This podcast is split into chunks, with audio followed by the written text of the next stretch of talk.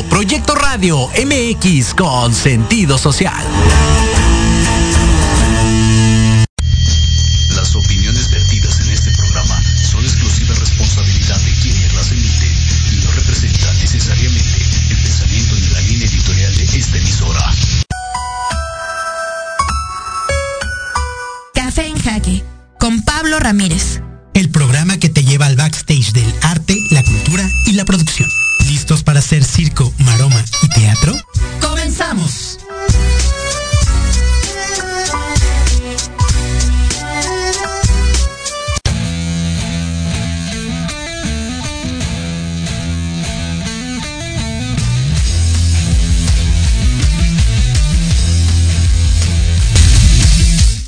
Bienvenidas y bienvenidos a esto que se llama Café en Jaque. Un gusto saludarlos. Te saluda la voz Pablo Fernando Ramírez. 11 de la mañana, 6 minutos en la Ciudad de México y por supuesto, como siempre, excelentemente acompañado del querido, y dijera mi madre, el ilustre Oscar López con nosotros. Bueno, buenos días, qué gusto volver a estar acá, qué gusto verte de nuevo, Pablo Fernando, Diana, que nos acompaña. Bueno, ya quemé más o menos la presentación, pero bueno, me da mucho gusto estar acá. Qué gusto. Ay, pues gracias a mí también me da más gusto que a ti porque eh, esta semana estuvimos anunciando bastante la entrevista con el maestro Tarek Ortiz. Eh, lamentablemente tendrá que ser grabada la entrevista, se las pasaremos en un ratito, pero también estoy contento porque me acompaña aquí en cabina la queridísima Diana Márquez. Pues mira, por fin aquí te conozco. Y Pablo, pues un placer, un honor después de compartir oficina, compartir la cabina. Ahora compartimos la cabina y es que este día tenemos un programa preparado para ustedes con noticias, efemérides, recomendaciones, recomendaciones literarias, música alternativa y por supuesto una plática muy, muy, muy divertida con el maestro Tarek Ortiz. Así que arranquémonos, vámonos derecho a las noticias. Oscar López y las noticias. Claro que sí, mira, quiero arrancar con algo que me causó mucha gracia. No sé si escuchaste o vieron en redes sociales que Simón Levy estuvo convocando a que con el éxito del juego del calamar proponía a los emprendedores mexicanos o a algún creativo mexicano que hicieran su versión del juego del juego del calamar acá, tropicalizada, versión mexa. Y resulta que ya hay ganadores, que ya se animó Lemon Films y que hay una serie de productores interesados que van a producir el juego del calamar versión mexicana. Yo no sé cómo se va a terminar Mira, llamando. Yo nomás esperaría que no sucediera lo que ha pasado con muchos de los éxitos en cine o en televisión, que al llegar a algunos productores mexicanos, no quiero decir que a todos, por supuesto tenemos gran talento acá, que de pronto le dan en la torre, ¿no? Sí, te digo, yo eh, va a terminar llamándose un 2, 3 calabaza o una cosa así, pero no sé, temo un poco por cómo vaya a terminar eso. Ay, nanita, nanita, nanita. Pero bueno, por lo menos eh, seña de que el gran éxito de Netflix, que apenas escuchaba, eh, ha sido la, la, serie más exitosa desde la creación de la plataforma digital y una de las series más importantes de todos los tiempos, es decir, por el nivel de audiencia que ha tenido. Sí, ha sido un impacto, todo el mundo la ve, todo el mundo la comenta, esta cuestión de jugaremos. Muévete, luz verde. Exacto. ¿Ya la vieron? Yo nada más claro. vi el primer capítulo, me quedé dormido, he de confesar, pero es uno de mis grandes pendientes. Lo que sí también hay que destacar es que no es una serie para todos, me ha tocado ver niños que ahora en lugar de quieren jugar eso sí. y evidentemente es algo, es un contenido que no tendría que estar ellos accediendo a él.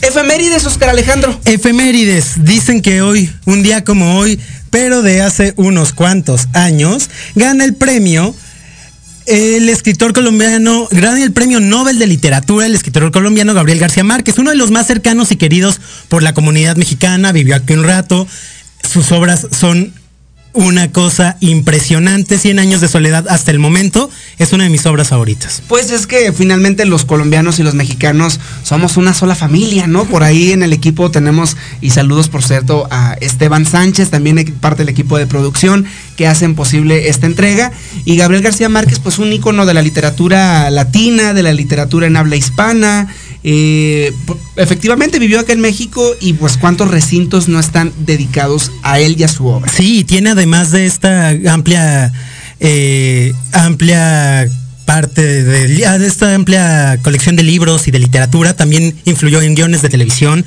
en programas de radio, es, y era un verdadero rockstar. A mí, yo tuve ocasión de verlo en el aniversario en el 80 aniversario de Carlos Fuentes y solo su presencia levantaba las masas. Pues mira, ¿qué te parece si hablando de literatura vamos a escuchar una colaboración que tenemos esta mañana a cargo de una querida amiga que ella es directora de una revista de literatura que se llama Alas Blancas, tiene su sede en el estado de Tabasco. Eh, pueden consultarlo a través de las redes sociales y la página de internet, eh, revista Alas Blancas, ahí lo pueden encontrar. Ellos hacen diferentes actividades y diferentes, eh, diferentes dinámicas para invitar a nuevos escritores, a los lectores, por supuesto, a consumir literatura nacional. Con su sede en Tabasco, vamos a escuchar a Zaira García Núñez con esto ¿Qué? Ah, espérame, espérame, espérame, que porque dice que todavía no está lista la, la, cápsula de Zaira García Núñez. ¿Y qué te parece si entonces vamos a escuchar el primer, el primer fragmento de la entrevista que tuvimos con el maestro Tarek Ortiz el día de ayer? ¿Les parece? Sí, perfecto. Claro. Pues vámonos a escuchar la entrevista y volvemos aquí a la cabina. Ah, es que también dicen, es que yo creo que hoy amanecimos un poco dormidos. y mira que Mercurio retrógrado ya pasó. Y que, se supone que ya pasó, pero ahora sí estamos listos. Vámonos con, vámonos eh, con la entrevista del maestro Ortiz y volvemos. Nada menos para todos ustedes que Jueves 21 de octubre del 2018. Estamos ahora sí con el personaje de esta mañana. Nada más y nada menos para todos ustedes que el queridísimo, el admirable, el maestro Tareque Ortiz. Gracias por acompañarnos, maestro Ortiz.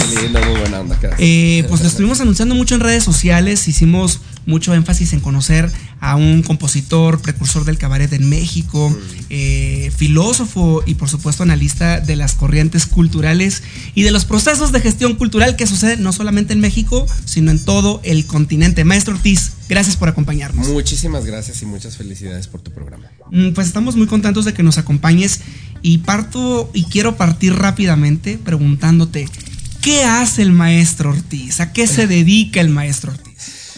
Pues te diría que tengo como de base mm, mi carrera, digamos, que es de composición musical.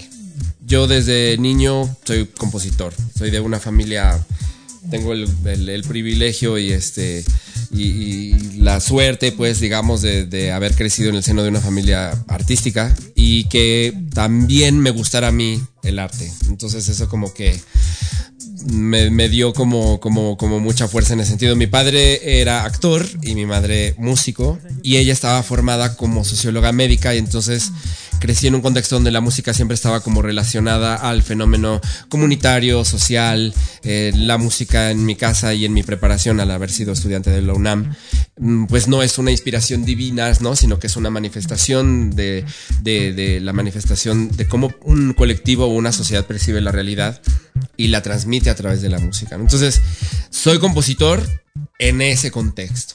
Y como tal, pues tengo una formación eh, técnicas de investigación etnomusicológica, por lo cual también me volví como muy apto en un momento para trabajar y crear proyectos eh, culturales o musicales en, distintos, eh, en distintas comunidades, indígena o migrante o queer o no sé, en Estados Unidos o en México en cualquier parte. De hecho, vemos que tu trabajo ha viajado por diferentes partes del mundo.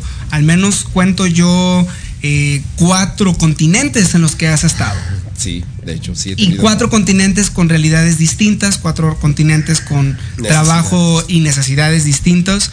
De todo ello, ¿dónde Tarek Ortiz ha hecho mayor labor como creador? Bueno, definitivamente en México este sería uno de esos epicentros, sigue siendo. Este y porque en México también he tenido la, la fortuna de aprender a trabajar y desarrollarme eh, creando experiencias ya sea eh, de, mm, emancipatorias a través del canto y la música o simple y llanamente de autoconciencia de una comunidad en contextos como puede ser pues población, eh, población indígena en Veracruz o en este o en la Ciudad de México, eh, um, en varias partes. Digamos, como ese, ha sido como mi campo de trabajo más aquí y por supuesto pues en el ámbito universitario donde he sido, como sabes, docente ahí en la UNAM y en ¿Cuántos años ya eh, maestro de, trabajo escénico? De trabajo escénico, mm, creo que ya sumo unos 30 y 33, algo así. Uf, uf, mi edad, mira mi edad. tu edad. Exacto, 33 años de trabajar. A mí uno de los temas que eh, de tu trabajo que más me llama la atención es lo que has hecho por un lado con niños y por otro lado con, con población migrante. Sí. Y de, de, estos últimos dos temas, pues se ha desprendido mucho de tu trabajo que hemos conocido a través de diferentes discos. Por ahí les recomiendo a todos que en Spotify, en YouTube, busquen el trabajo de Tarek Ortiz. Van a poder encontrar piezas muy interesantes de su trabajo. Y también como compositor de música para diferentes películas, por ejemplo. Pues mira, hablando un poco de ese otro, un otro gran epicentro de mi trabajo sería Nueva York eh, desde el año 98, en el que como compositor para música de teatro fui invitado a colaborar y a formar parte de una compañía de teatro de la cual formo parte hasta la fecha, que es la Mama ETC, que significa la Mama Experimental Theater Club, etcétera. De, etcétera, o Experimental Theater Club, Club de Teatro Experimental. Que bueno, tiene una gran relevancia ahí a nivel mundial y es como a a partir de las tecnologías de trabajo que adquirí ahí, que, que gané como las herramientas para crear mi propio estilo de trabajo en el caso de la música para niños, por un lado, y en el caso de la música en, el contexto eh, de personas en situación de movilidad o migrantes, ¿no? En, en el caso de Estados Unidos. El público no está para saberlo, ni yo para platicarles, pero, pues bueno, al menos yo conozco el trabajo de Tarek Ortiz desde hace 12 años. Y en 12 años me ha tocado ver, eh, o me ha tocado ver su trabajo desde el cabaret, por ejemplo, hasta el tema de las películas que hace unos momentos platicaba. De todos ellos yo no sabría, eh, o bueno, sí, sí podría escoger mis tres proyectos favoritos que me ha tocado verte a ti, pero me importa más que tú me digas tres proyectos que en 33 años de carrera han marcado tu vida o han marcado tu quehacer y que nos platiques un poquito de ellos, porque justamente este espacio se trata de conocer al artista. Bueno, mira, quizá uno de ellos fue una de mis experiencias más que más atesoro, este, como artista, fue el haber podido formarme como músico teatral en La Mama, en Nueva York. Porque eso creo que ha marcado, eh, ha marcado mi, mi, nicho. ¿No? En La Mama hay un, una serie de dichos y de tradiciones en cuanto a al hecho de que en La Mama en Nueva York es el primer espacio realmente. La Mama es un espacio que tiene 60 años de edad, ¿no? Y es el primer espacio en Estados Unidos donde llega el teatro turco, el teatro ucraniano, el teatro, bueno, cuando Broadway era un escenario, digamos, primordialmente, y se tiene que decir con esas palabras, ario, ¿no? Era donde jamás ibas a ver ni a un japonés, ni a un latino en escena, ¿no? En, hace 60, 70 años. La mama es donde explota todo este, este, todas estas identidades y de repente surgen obras en la mama que hasta la fecha conocemos y que son clásicos de el imaginario del teatro a nivel mundial como Jesucristo superestrella, Hair, Blumen Group, eh, de ahí sale un montón de artistas que generaron generaciones, que hicieron generaciones de cine muy interesante, hasta Robert De Niro, Taxi Driver, Philip Glass, este, no sé, Meredith Monk, o sea, un montón de artistas se forman ahí. Entonces, creo que el haber logrado pertenecer a esa, a esa compañía se logró en un proyecto en particular que fue una gira por Europa de una obra que se llama Fragmentos de una trilogía griega. Y es una obra de cinco horas de larga en un idioma que fue inventado especialmente para esa obra.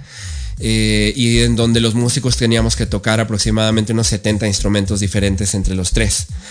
Entonces ahí en cuestión de semanas tuve que aprender a tocar contrabajo, flauta, didgeridoo, tambores, gongs, flauta de bambú. Que me imagino que este tipo de experiencias como, como creador te deben de volar la cabeza porque sí, por es ponerte ante el reto de hacer todo. Yo, este, sí, por supuesto. Es, es, yo creo que la mama y particularmente la mama, que era una mujer que bajo, cuyo cuidado yo me crié los últimos 12, 13 años de, su vida, que tuve la fortuna de poder convivir con ella, siempre como que nos hacía pensar en lo imposible como algo viable. Eh, el negocio del show business, que ese es un rasgo que a veces me parece que es muy bonito del, del cómo es el show business, el negocio del espectáculo en Nueva York, es que siempre ambiciona crear ilusiones imposibles. Y yo creo que eso me dio una manera de trabajar y hace que yo me comprometa a hacer cosas que pues para otros compositores sería muy difícil. A los compositores les cuesta mucho trabajo entrar en el mundo del teatro, del cine, porque se desesperan mucho porque los cineastas y los directores de cine no hablan el idioma musical y la verdad es que nunca lo van a hablar, no es su obligación, no es su deber, ¿no? El que tiene que aprender a traducir la música a muchos idiomas es uno. Digo, si, quieres trabajar fuera del mundo de la música, ¿no? Este, entonces, yo creo que ese, y la gira en particular, esa por Europa, que fue en anfiteatros griegos clásicos para públicos de cuatro mil personas y vaya, que yo viví una reconciliación y un encuentro con el teatro, creo que como nunca lo hubiera podido experimentar si no hubiera sido a través de una, experiencia como Mira, me quedo por lo pronto con esos dos ejemplos. Nos acabas de decir eh, tu formación como artista en el Centro de Teatro Experimental La Mama. Número dos, tu gira por Europa en estos, en estos grandes, grandes escenarios. Y quiero que nos sorprendas con el número tres, pero te voy a poner en una encrucijada. Necesito una recomendación musical porque nos vamos a ir a un pequeño corte antes de seguir platicando contigo. Ay, no sé, mm, rap en lenguas indígenas. Hecho, ahí está, ahí está el tema, rap en lenguas indígenas. Quédense con nosotros, estamos en Café en Jaque. Seguimos con el maestro Tarek Ortiz.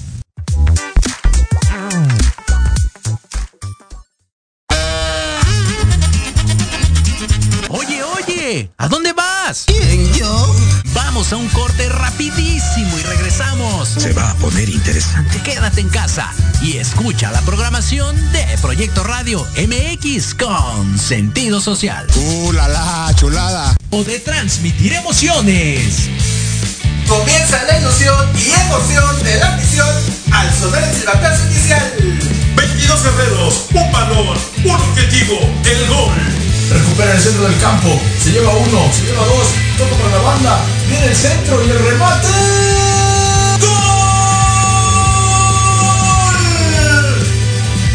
Rematando las ideas y datos precisos, Diego Montes. Asistiendo en la narración, Carlos Carrillo. Recibiendo el mejor análisis con Héctor Ayuso. Y en la delantera del equipo, Jorge Escamilla H. Esto es Fútbol. Transmitiendo emociones cada partido. Porque en algún momento todos necesitamos ayuda en los tiempos difíciles y requerimos ser escuchados. Lo mejor es acercarte con un experto. Contacta a la psicoterapeuta y consteladora familiar Nat Lazan, especialista en apoyo psicológico y tanatológico. Comunícate al teléfono y WhatsApp 56 1883 3040 y agenda tu consulta. Nat Lazan, el apoyo y acompañamiento ideal para salir adelante.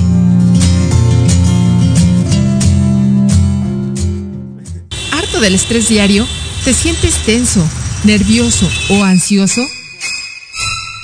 Entonces, Dharma by Verónica Samperio es para ti. Te ofrecemos tratamientos faciales, oxigenación con ozono, tratamientos corporales como linfoescultura o moldeado corporal, drenaje linfático, masajes relajantes o descontracturantes, ozonoterapia, desintoxicación iónica y mucho más. Solo en Dharma, by Verónica Samperio. Informes y citas al teléfono 55 36 68 43 33 o en Facebook arroba Dharma by Verónica Samperio.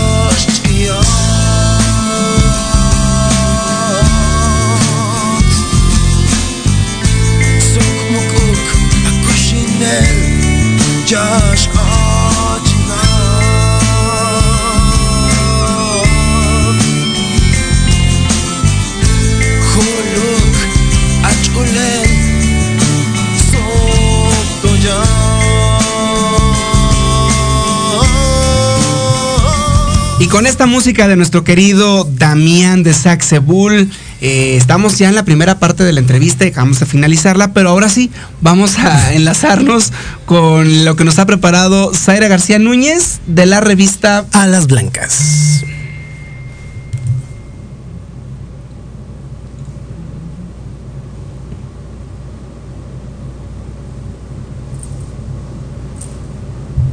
Ahí tenemos a Zaira, ya la tenemos.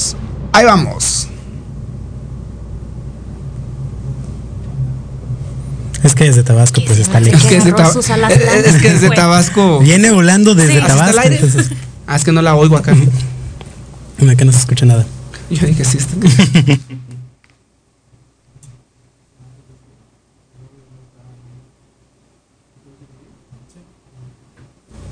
¿No? Ok, pues yo creo que se quedó ahí un poco varado en entre Tabasco y la volando, Ciudad de México. volando.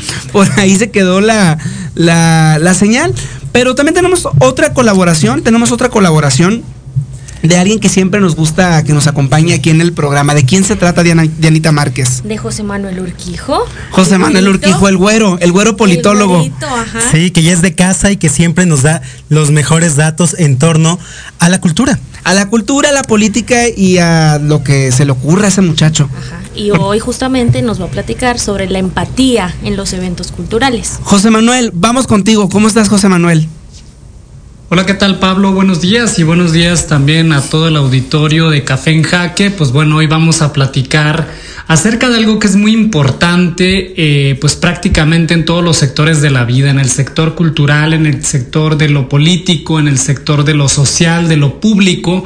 Y se trata nada más y nada menos de algo que siempre se nos olvida, que es la empatía. Hasta hace poco el periodista y escritor argentino Sergio Sinay desdobló el concepto de empatía en el campo, por ejemplo, de lo político o lo público y explicó que quien desarrolla la empatía deja de ver a los otros como simples siluetas o como instrumentos para sus fines o como obstáculos a apartar o como objetos descartables.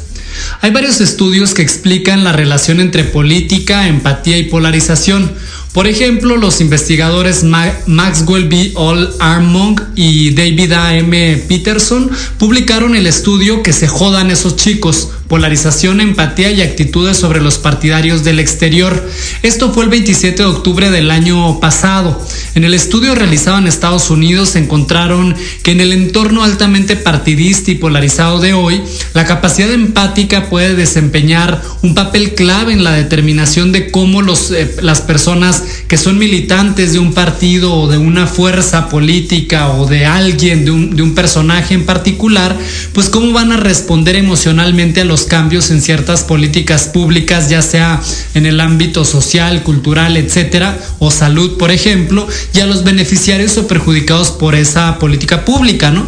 Particularmente encontraron que los miembros de un partido político serían mucho más empáticos con quienes piensan ideológicamente como ellos.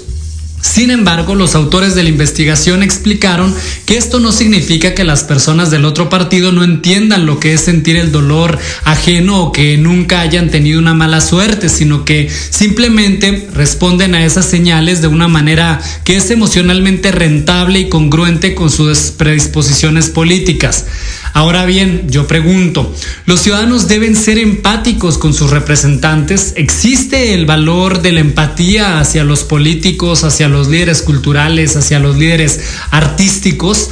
No podemos descartar de facto esta idea, sin embargo, sí podemos hablar, por ejemplo, del deterioro que existe en la relación del ciudadano con sus representantes. Otro estudio elaborado por Mark O'Tony Wihelm, René Bakers, que titularon Conducta de ayuda, preocupación empática, disposicional y el principio de cuidado, demostró que las personas empáticas se preocupan del sufrimiento ajeno y desarrollan una mayor habilidad a la hora de tomar decisiones concretas que ayuden a aliviar el dicho sufrimiento. Este debería ser el primer paso para sanar la herida de la falta de credibilidad y confianza de los ciudadanos en la política, en sus representantes, en sus figuras que ellos ven como figuras de cierta autoridad. Pero ¿cómo podemos desarrollar este valor de empatía, por ejemplo, en los políticos, en los artistas, en los creadores culturales o gestores culturales? ¿Cómo podemos lograr que estos realmente se pongan en los zapatos del ciudadano que lo necesita? Necesitamos más líderes que salgan de sus oficinas y conozcan la realidad de las personas en todos sus ámbitos, que visiten las escuelas, las zonas rurales y urbanas, que conozcan la pobreza y la desigualdad y sobre todo, sobre todo que entiendan que esas situaciones no son normales y por lo tanto deben cambiar. Durante los meses más duros de la pandemia, los líderes se vieron en el dilema de proteger la salud y la seguridad de las personas a través de los confinamientos o bien priorizar que la gente pudiera salir a trabajar para llevar el pan de cada día a su hogar. Hubo, por ejemplo, presidentes que hablaron directo y de frente, advirtieron a los ciudadanos el riesgo de seguir con la movilidad regular en medio de la pandemia, pero al mismo tiempo fueron honestos, fueron directos, transparentes y pidieron la ayuda de la población para salir a trabajar, pero hacerlo con toda responsabilidad. Esos líderes necesitamos, no que nos digan qué hacer, pero sí que nos guíen y acompañen en momentos turbulentos de incertidumbre. Cuando no encontramos empatía en políticos, en artistas, en líderes, en gestores culturales, particularmente aquellos en quienes tienen la enorme responsabilidad de gobernar, de tomar decisiones, podemos caer en una lejanía que profundice la grieta y el rechazo entre líderes y personas y que al final provoque la frivolidad y la deshumanización de los ciudadanos. Esta es la colaboración y la reflexión de este día. Pablo, buen día a ti, buen día a todo el auditorio de Café en Jaque. Hasta la próxima. Recuerden escribirnos a través de nuestras diferentes redes sociales por Proyecto Radio MX con sentido social. Por supuesto, seguimos en esta bonita plática con el maestro Tarek Ortiz, muy contentos de que nos acompañe. Y antes de irnos a escuchar esto que fue de Saxebul, eh, maestro Ortiz le preguntaba sobre sus tres experiencias, tres experiencias que le hayan cambiado la vida. Nos quedamos primero haber estudiado en la mama, segundo haber hecho una gira por eh, diferentes lugares de Europa. Tres, número tres. Pues mira, este, creo que el haber creado la música de la obra en Duende está el misterio. Esa, esa obra en particular porque mmm, de la mama obtuve estas como tecnologías de trabajo para acompañar la escena musical de una manera muy particular y muy viva, que además tiene como sus raíces en el, entre el kabuki este, japonés, la ópera china. Y ¿no? para quien no sepa de qué estamos hablando, bueno, en Duende está el misterio, es un libro, es un libro disco. Sí libro arte disco que sí. ustedes pueden encontrar en librerías Educal. Todavía quedan sí. algunos a la venta. Es sí. una única edición la que se ha hecho el día de hoy. Esperemos que eh, el futuro y que el futuro nos sorprenda y tengamos una segunda edición, pero claro. si no, por lo pronto pueden encontrarlo en librerías Educal.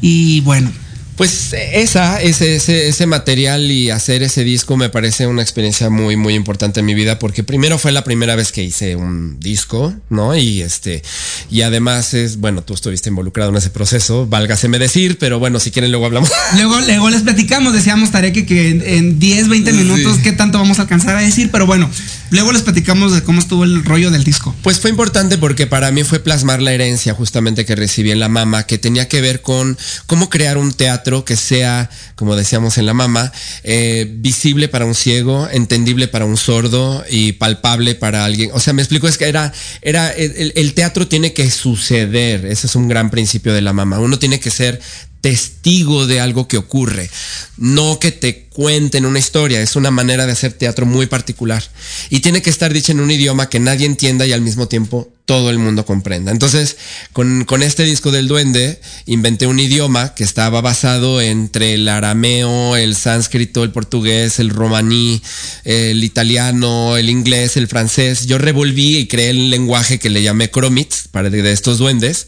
Este... Mmm, y la experiencia fue muy grata y fue muy bello ver cómo los niños ganaban en nuestro público en vivo tanta experiencia de empatía con el otro, que en realidad era gran, el gran objetivo de mi propuesta musical y de lenguaje.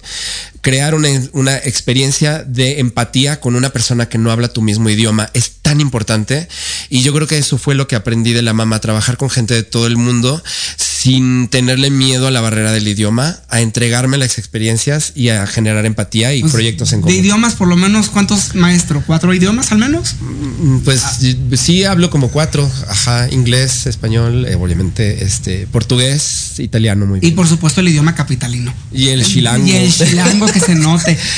Maestro Ortiz, proyectos actuales, proyectos actuales donde esté usted involucrado, donde tu trabajo eh, podamos en algún momento consultarlo, verlo, disfrutarlo. Pues bueno, lo que pasa es que ahorita estoy en una fase como de gestación de un proyecto de largo aliento al- a, medio plazo, que es una ópera que por el momento se llama eh, Not to Be, como el, el, la frase célebre de, de, este, de Hamlet, que es to be or not to be, ser o no ser. Esta obra se llama No Ser y es una deconstrucción de la lengua y, de, y, de, y del cuestionamiento del capitalismo al, al- al nivel existencial, ¿no? Entonces, ¿Es un proyecto 100% mexicano? no, no, no, no es un proyecto 100% mexicano, es una ópera que escribí eh, durante la pandemia, básicamente, eh, cuando estuve, cuando estuve Uy. confinado como todos. Y es un, es una ópera escrita en lenguaje binario de computadora que responde a la pregunta eh, ¿Cómo sería el proceso de salvar el alma de una persona si ésta estuviera atrapada en el interior de una computadora? ¡Sas! ¡Sas! Con la pregunta. Pues ahí está la pregunta lanzada al aire también. ¿Qué le parece, maestro? Invitamos a los que nos están escuchando que nos den su teoría. ¿Cómo le harían? ¿Cómo le harían? Pues sí, ¿cómo, le harían? para salvar? El alma de una, de una persona si estuviera atrapada en el interior de una computadora. Pues ahí está la tesis. Oiga, tan temprano, tan temprano y ya con. Ya tan densos. Y ya tan densos, con tanta filosofía. Esa ópera se va a realizar en el 22, eh, un proceso de trabajo de tallereo en La Mama, Nueva York. Ya tuve un primer proceso de tallereo en eh, La Mama, Bogotá. Y una segunda Que fase. saludos, por cierto, a Colombia que siempre nos están escuchando, precisamente Mm, a en la familia, los hermanitos de Mm, La un Mama, besote Bogotá. para ellos. Sí, claro que sí. Pues ahí está un trabajo. Paralelamente a eso, eh, maestro, te- tenemos mucho de usted en el tema del cabaret. El cabaret en México tiene sus peculiaridades Sí. porque finalmente es, es, un, es un género descendiente de la carpa mexicana, por Sí. ejemplo, ¿no? Sí. Y, y el trabajo de usted también ha estado muy presente, por lo menos en los últimos 20 años, en la escena del Cabaret. cabaret en México. Por ahí, compañías como La Reina Chulas, Tito. Vasconcelos, claro. este, el maestro Andrés Carreño, por supuesto. Con quien hicimos el duende en Duende está el que por cierto el que maestro el director. que el claro, maestro. Carreño pronto vendrá con nosotros a Café en Ah, Jaque. así que ya platicaremos con él también sobre en dónde está el misterio. Sí. pero del cabaret del cabaret hay eh, de las diferentes cosas que yo he visto eh, con- contigo como como ejecutante como protagonista hay una en particular que a mí me gusta mucho y que sí les quiero compartir en esta mañana que es Ribotrip. Ah, Platícanos de Ribotrip porque, híjola, yo creo que Ribotrip, de lo que yo he visto de cabaret, es de las cosas más divertidas para aquellos amantes que, que sabemos que aquí hay amantes de lo que fue el musical de Mentiras, por ejemplo. Eh, para mí Ribotrip es un antecesor incluso de Mentiras. Bueno, sí, aparece antes, en realidad, y bueno, y eh, claro, no es una historia lineal como tal. Este, alguna vez estábamos platicando Nora Huerta y yo, que por cierto va a ser su cumpleaños este fin de semana, y le mandamos un ¡Eh, besote. abrazos! Este, que es una de las reinas chulas. Hablábamos como del, de, hacíamos bromas de las, de cómo, se- cómo dividíamos la música que es- habíamos crecido escuchando en la vida. Y entonces hablábamos de autohumillación, ¿no? Sección de autohumillación, sección de este de arrastre, de ardidismo. Y, y bueno, pues a grandes rasgos descubríamos que pues este, este patrimonio, digamos, de canciones y de música que nos dio la música pop y siempre en Domingo y Raúl Velasco y Lupita D'Alessio, Yuri, este, Amanda Miguel, Camilo Sesto y José José y Juan Gabriel, pues era nuestro imaginario en materia de educación sentimental. Y sigue siendo, ¿eh? Y lo sigue y lo Y seguirá. lo sigue siendo. No sé si para bien para mal, pero lo sigue siendo. Yo creo que para las dos cosas. o sea, pero digamos que am, si lo lees y si lo, si lo quieres ver como en materia de salud mental, tal cual, y como de, de las condiciones de la salud mental o los grandes parámetros, pues que pueden ir desde la psicología o no, o la sociología lo que sea, pues es música muy neurótica. O sea, realmente es música muy, muy victimizante, en la que, en la que parece que todo el tiempo está luchando contra un Pero- gran y que, enemigo. que además es la herencia de las telenovelas mexicanas de la época, ¿no? Pues esta narrativa en la que siempre hay un enemigo que te humilla y te abandona a pesar de que tú lo diste todo y el único enemigo realmente que se autoabandona pues es uno mismo, ¿no? Y entonces ¡Pum! con esa tesis hicimos un espectáculo de música en la que somos punks, una banda punk, dark, gótica, depresiva que creemos que compusimos todas estas canciones y somos estamos ingresados en una clínica mental y estamos convencidos de que todas esas son nuestras composiciones y las cantamos y las y creemos que el público cuando las canta de memoria con nosotros es porque somos famosísimos y eh, No, eh, es muy un espectáculo de primera. Ojalá que pronto lo volvamos a tener en cartelera. Y por supuesto, aquí los micrófonos abiertos para platicarles cuando eso suceda. Maestro Ortiz, el tiempo se nos acaba. Pero ¿dónde podemos consultar su trabajo? ¿Dónde podemos seguirlo en redes sociales? ¿Cómo podemos estar al pendiente de lo que usted está haciendo en este momento? Mira, en cuanto al cabaret, lo que ando haciendo por acá y que está muy, ya más, más trabajado en, en, en los estates, en Estados Unidos, que es donde más me he desarrollado como cantante de cabaret tal cual. Tengo una paginita de Instagram que se llama Silencio Cisneros. Entonces, Silencio Cisneros, ahí lo, lo pueden ir siguiendo ahora con la pandemia, pues se va a ir reactivando muy poquito a poquito. Este, mm, y Tarek Ortiz son mis redes tengo una vida muy discreta en redes, como, como tú bien sabes, porque realmente me gusta ir como publicando como ya las cosas como muy terminadas y soy uno de esos compositores que compone despacito y se toma su tiempo. Bueno, pero no. Pero el coro acardenchado por ahí lo pueden escuchar, que tiene esta rola de Pásele, Pásele, que es mía. Pueden encontrar este trabajos que tienen que ver, pues no sé, el cuarteto acardenchado aquel. Este, poquito a poquito va saliendo mis Pues. ¿qué te parece ahí. si para despedirnos vámonos con, vámonos con esta canción de El Pásele, Pásele? Pero primero una, un contexto de la canción, de la rola que van a escuchar, pues para que sepamos de qué va, ¿no? Bueno, pues este traté de, de poner así como en parangón los pregones de los vendedores en un mercado de, de comida con los rezos sagrados sánscritos de cualquier cultura. De repente se pueden confundir. No sabe uno si es Om Mashra Shri Guru Guitar o si mire, se va a llevar tres películas de no sé qué. Y bueno, entre lo sagrado y el mercado, pues ahí salió esta composición. Pues vámonos con esta composición del maestro Ortiz. Muchísimas gracias por tu tiempo, gracias por acompañarnos. Muchas gracias, qué gusto. Pues vámonos con esto y volvemos a esto que se llama Café en Jaque.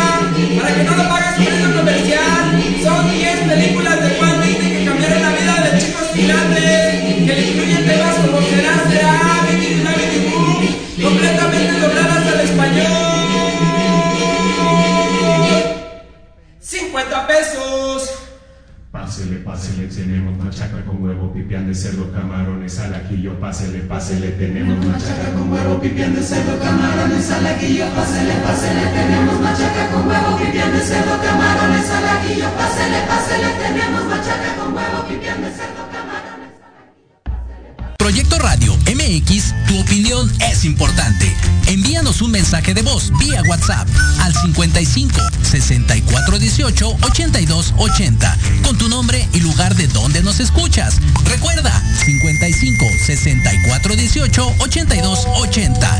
Ahora te toca hablar a ti. En Chulo de Bonito tenemos gran variedad de novedades para toda la familia. En bisutería, cosméticos, bolsas, carteras, productos skincare, juguetes y mucho más. Precios de mayoreo, menudeo y grandes promociones. Síguenos en Facebook e Instagram como Chulo de Bonito Novedades. Un regalo para cualquier ocasión.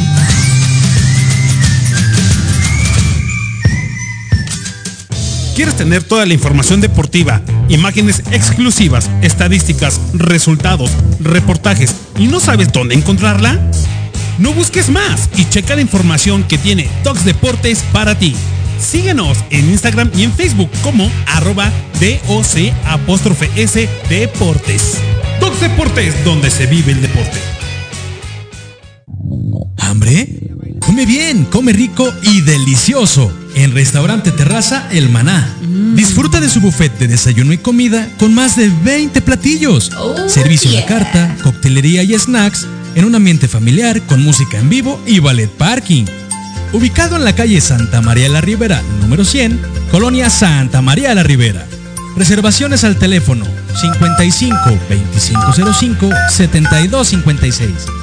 Consiente tu paladar y sacia tu hambre en Restaurante Terraza El Maná. Haz crecer tus ventas y dale una identidad de marca a tu negocio con Espirale Diseño. Contamos con publicidad impresa y digital, tarjetas, volantes, banners y lonas. Además de campañas de marketing, venta de promocionales y manejo de redes sociales. Síguenos en Instagram y Facebook como arroba espirale diseño o en www.espiraledi.com. Enciende tus ideas y mueve tus proyectos con Espirale Diseño.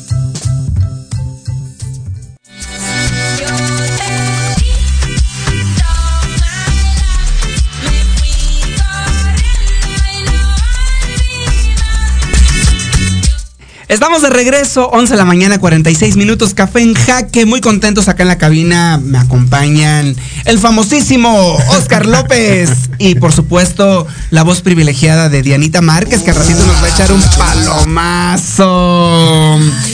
Y, bueno, esta mañana ha sido una mañana muy ajetreada, muy movida. Diego Montes y Tania, junto con Emilio Bozano en la cabina, ya están, no, que sí, que no, que tú, que córrele. Y bueno, diciendo una serie de barbaridades que bueno, qué bueno que no estábamos al aire, muchachos.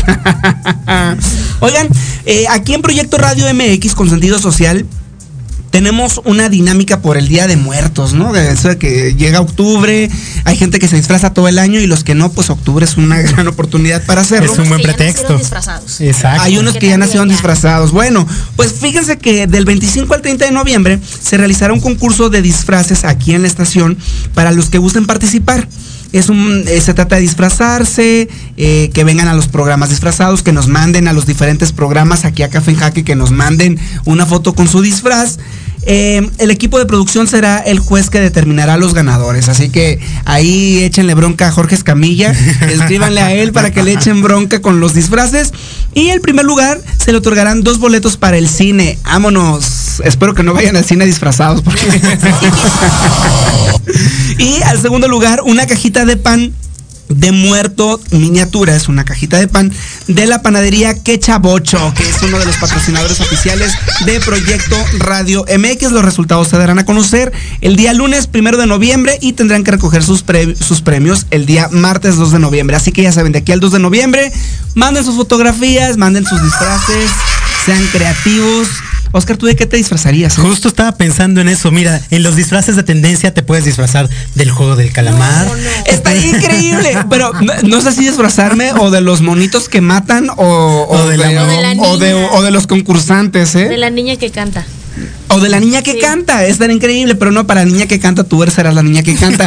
Así que vete preparando, Diana Márquez, porque le quiero mostrar a todos nuestros radioescuchas la voz privilegiada que tenemos en el equipo. Mientras tanto, tenemos noticias, tenemos noticias y eventos próximos y hay mucha actividad cultural en la Ciudad de México y en todo el país. En todo el país, eh, ya estamos justo en época de festivales de cine. Entonces arrancamos ya, terminó el Festival de Cine de Guadalajara, arranca ahora el de Morelia, que es probablemente el más importante de Latinoamérica.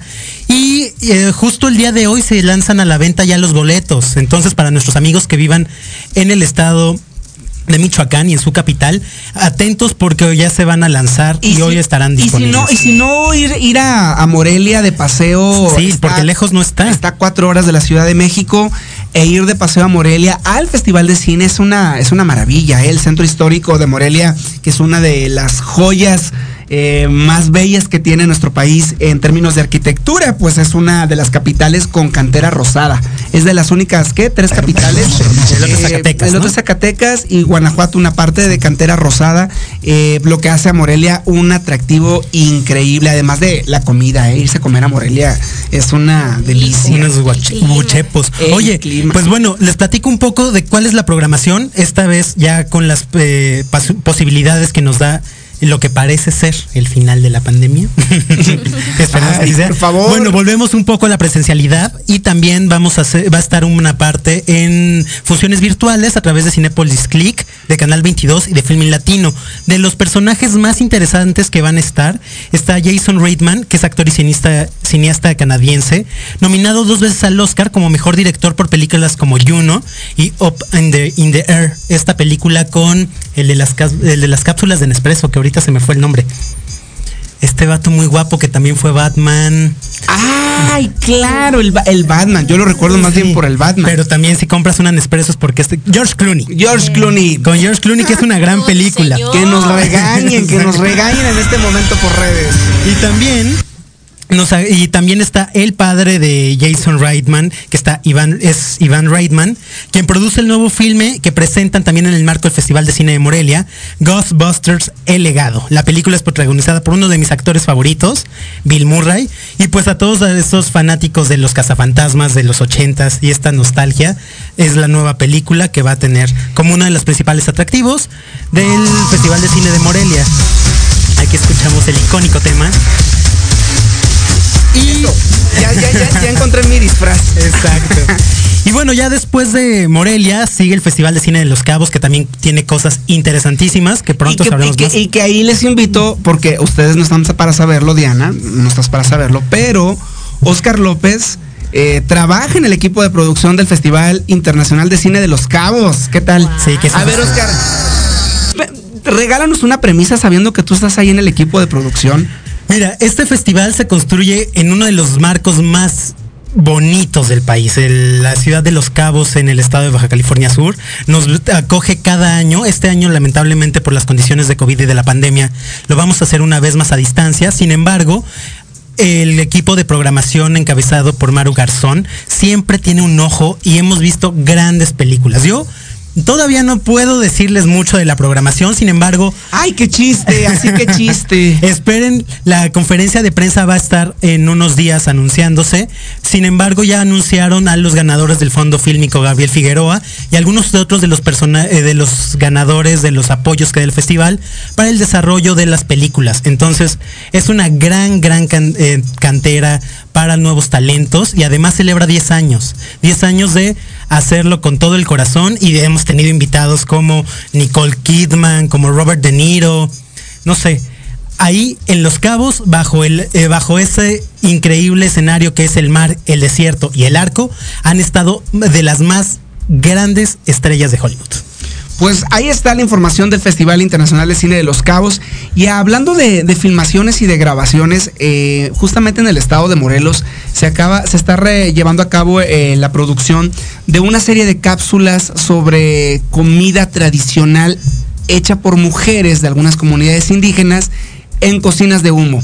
Eh, sé, Oscar, que tuviste la oportunidad de estar trabajando por ahí en ese proyecto en los días pasados y quisiera saber un poquito más de ese proyecto porque más adelante lo tendremos y lo presentaremos, por supuesto, aquí en Café en Jaque. Sí, el proyecto se llama Tlecuiles de México, de Tlecuiles de Morelos, que son eh, los tlecuiles que son, son este justo eh, comal a base de barro con tres piedras que lo sostienen y lo alejan de la lumbre y en el cual se pone al centro, digamos que de la cocina y es el centro de una experiencia gastronómica increíble. O sea que comiste como los dioses. Y nos trataron increíble. Doña Reina, Doña Irma, todas las cocineras tradicionales que nos dieron la oportunidad de entrar a sus tlecuiles, nos trataron de una forma cariñosa y además compartiéndonos esta sabiduría ancestral a través de sus clacoyos, de sus, eh, porque allá les dicen clacloyos, no tlacoyos. O sea, es una derivación ya el tlacoyo. Sí. Eh, a nivel fonético. Sí, pues. yo creo que ha de ser, como es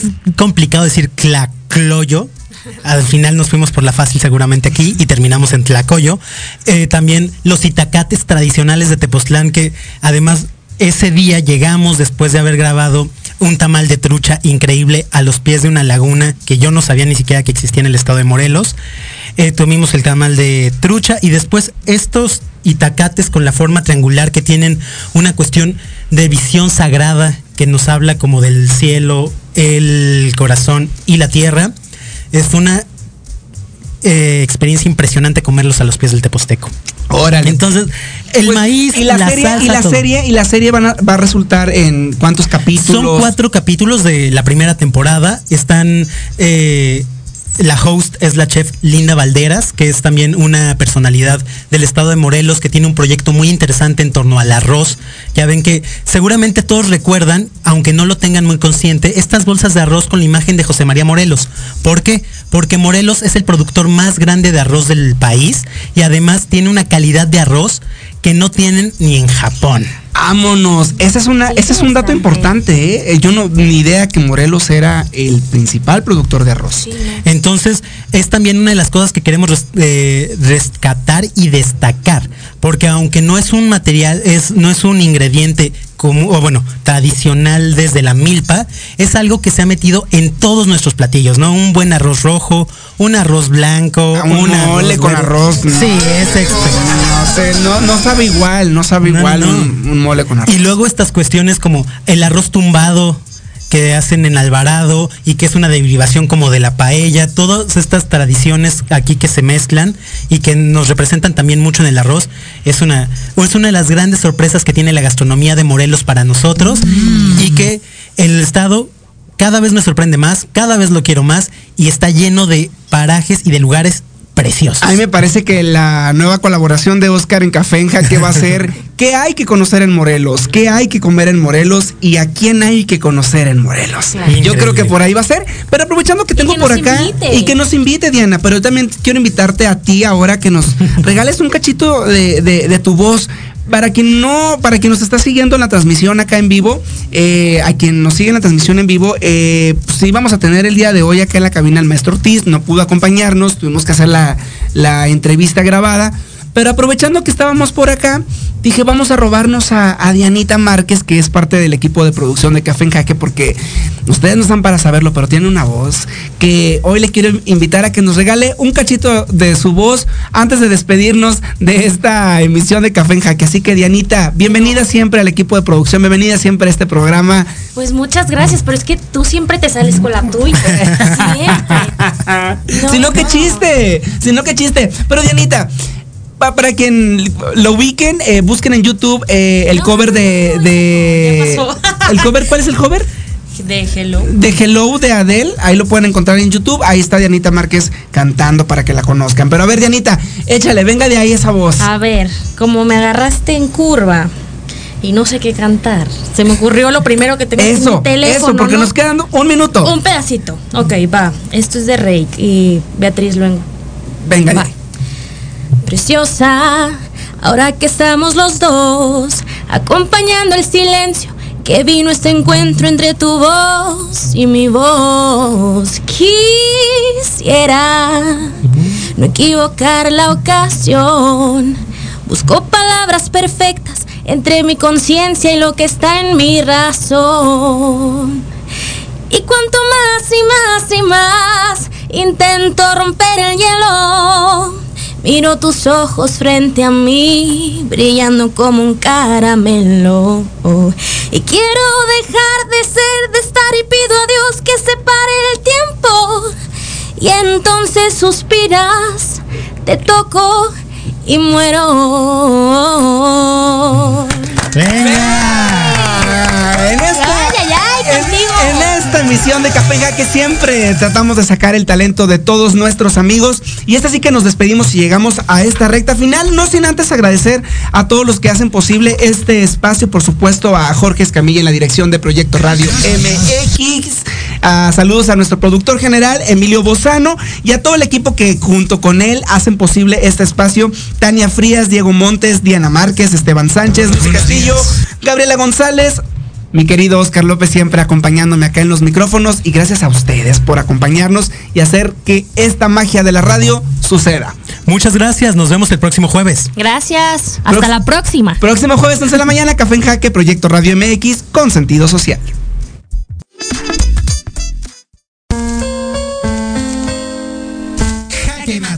Por hoy ha sido todo.